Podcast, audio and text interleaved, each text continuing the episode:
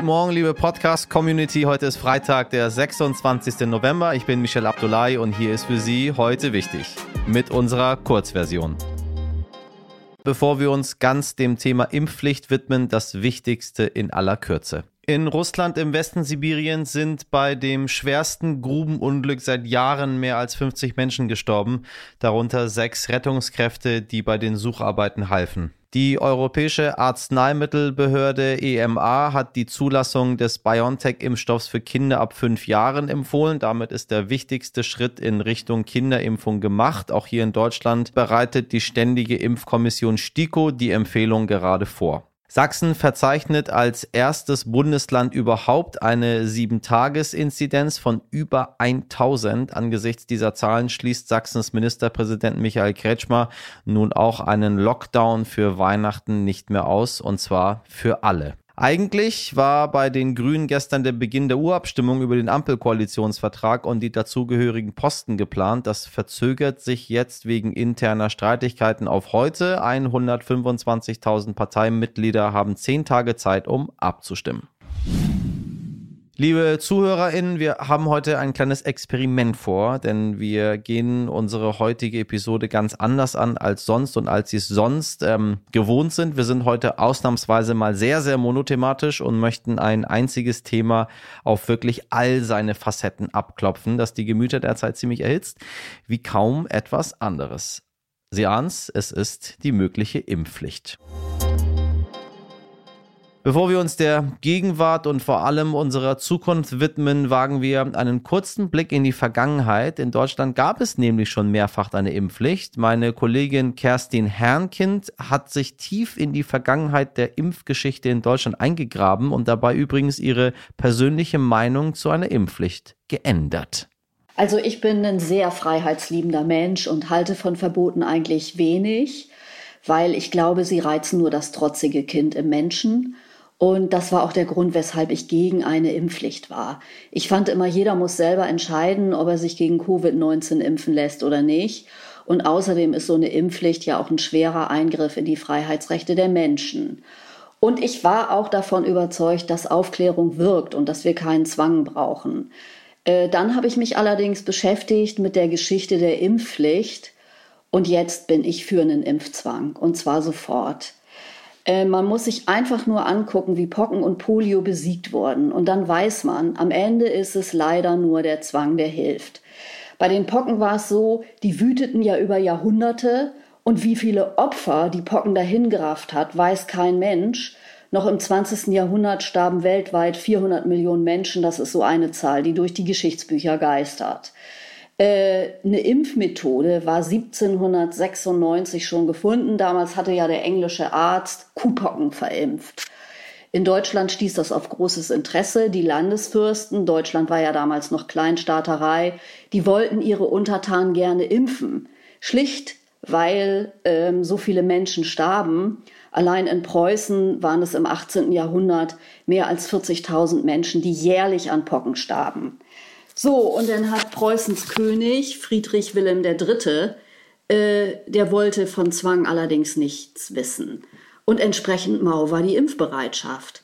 Maximilian aus Bayern hat die Pockenimpfung dann 1807 zur Pflicht gemacht, als einer der ersten Landesfürsten, und prompt ging die Zahl der Toten zurück. Ich finde es gerade erschütternd, wie sich Geschichte wiederholt. Auch damals gab es Impfgegner, die meisten in Sachsen. Und es war damals wie heute, viele Menschen ließen sich impfen und leider aber nicht genug. Die Herdenimmunität wurde nicht erreicht. Es kam dann, wie es kommen musste. 1871 gab es eine schlimme Pockenwelle, die um die Welt ging und viele Tote forderte. Inzwischen gab es das Deutsche Reich, das 1874 eine Impfpflicht gegen Pocken einführte. Kinder wurden damals notfalls mit der Polizei zum Impfen vorgeführt und zugegeben, das ist eine gruselige Vorstellung, aber es hat geholfen. Äh, die Zahl der Pockentoten ging drastisch zurück und den Rest hat dann die ähm, WHO besorgt mit einer weltweiten Impfkampagne und heute gelten die Pocken als besiegt. Das lässt nur einen Schluss zu, Impfen wirkt. Danke dir, Kerstin. Nun wollen wir den Begriff der Impfpflicht erstmal definieren. Dafür haben wir uns Hilfe von einem echten Profi geholt, der dazu selber forscht. Oliver Pieper von der Friedrich-Schiller-Universität in Jena. Er ist dort am Lehrstuhl für deutsches und europäisches Verfassungs- und Verwaltungsrecht. Herr Pieper, wie sehe in Deutschland eine Impfpflicht aus? Der Begriff der Impfpflicht steht für die gesetzliche Anordnung, sich impfen lassen zu müssen. Diese staatliche Maßnahme hat äh, hauptsächlich den Zweck, eben eine hohe Impfquote zu erreichen und damit letztlich Herdenimmunität. Dabei kann diese Verpflichtung unterschiedlich ausgestaltet sein. Das sieht man gut an der gegenwärtigen Debatte. Stellenweise wird von einer Impfpflicht gesprochen, die lediglich bestimmte Berufsgruppen adressiert, namentlich Ärzte oder Pfleger, also medizinisches Personal, aber es ist stellenweise auch die Rede von einer allgemeinen Impfpflicht. Und letzteres meint eben, dass jeder Bundesbürger dazu verpflichtet ist, sich impfen lassen zu müssen. Unabhängig davon, welche dieser Konstellationen schlussendlich gewählt wird, muss man sagen, dass ein Parlamentsgesetz für die Einführung einer Pflicht notwendig ist. Denn diese staatliche Maßnahme ist so gravierend oder greift so stark in die Grundrechte des Einzelnen, ähm, hier kann vor allem das Selbstbestimmungsrecht und auch die körperliche Unversehrtheit genannt werden, dass es nicht ausreicht, dass beispielsweise eine Rechtsverordnung ähm, erlassen wird. Das Grundgesetz verlangt an der Stelle, dass der parlamentarische Gesetzgeber, also der Bundestag, tätig wird, um diese Pflicht einzuführen. Wie hoch sind denn die Hürden dafür? Was müsste die Regierung ändern? Ob eine mögliche Corona-Impfpflicht verfassungsgemäß ist oder nicht, wird gegenwärtig stark diskutiert in der Rechtswissenschaft. Der unstreitige Ausgangspunkt ist zunächst, dass es hierfür keine Verfassungsänderung bedarf.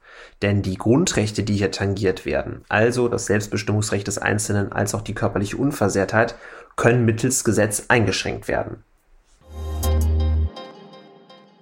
Ja, juristisch ist nun alles klar, theoretisch wäre eine Impfpflicht gegen das Coronavirus möglich. Aber was hat uns dahin gebracht, dass wir jetzt tatsächlich darüber diskutieren müssen, ob wir so etwas brauchen, ob wir so etwas wollen? Haben wir wirklich alles versucht, um die Bevölkerung aus eigenem Antrieb zu überzeugen, sich impfen zu lassen?